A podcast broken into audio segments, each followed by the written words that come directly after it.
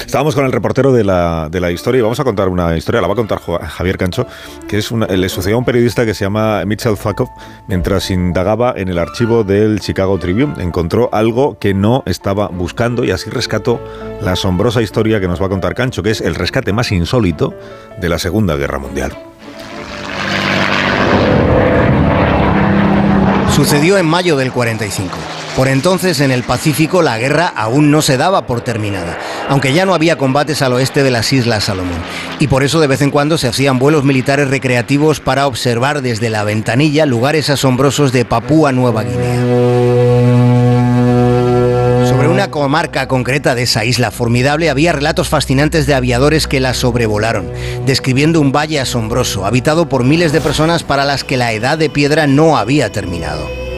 Para tratar de explicar el paraje se mencionaba la novela Horizontes Perdidos de James Hilton, procurando así de ese modo dar una idea de lo que se veía desde el avión.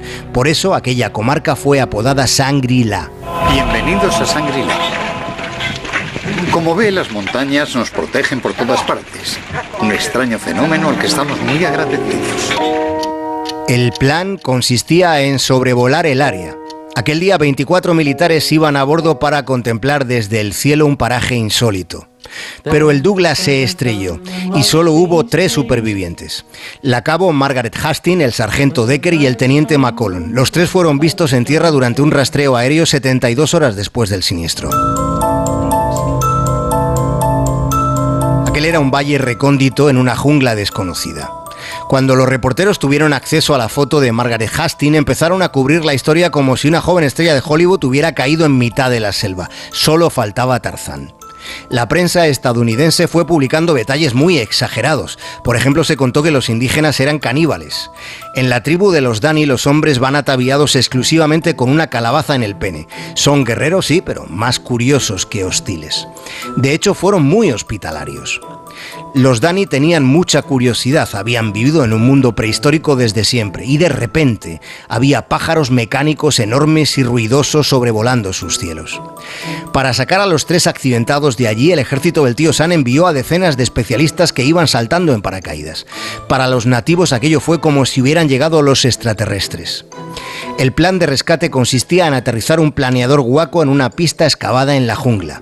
La idea era meter en el planeador a los supervivientes, con paracaídas por si acaso, y poner en el aire el avión sin motor.